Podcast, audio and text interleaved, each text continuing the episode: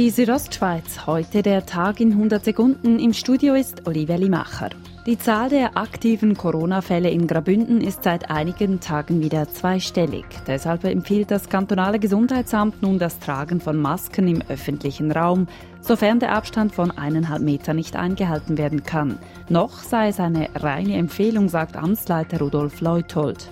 Wir wollten eigentlich eben das noch mit der Freiwilligkeit machen, aber wenn es nicht funktioniert und die Fallzahlen ansteigen, wird wahrscheinlich nichts anderes übrig bleiben, als halt dann nachzuziehen. Im Misox äußerten sich Politikerinnen und Politiker zum Teil kritisch gegenüber den von der Bündner Regierung getroffenen Maßnahmen.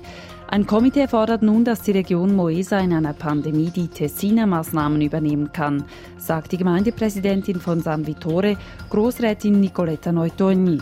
Wenn wir sehen, die geografische Situation von uns ist doch ganz klar, dass wir müssen machen, was der Tessin macht in solchen Situationen.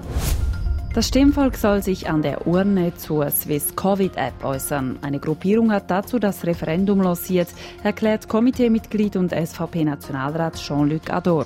Es gibt in dieser App ein Risiko von Massenüberwachung. Das ist das Problem.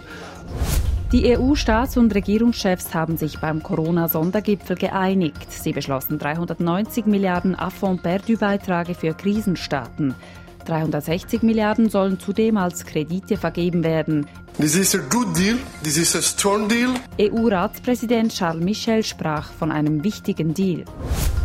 Die Südostschweiz heute der Tag in 100 Sekunden, auch als Podcast erhältlich.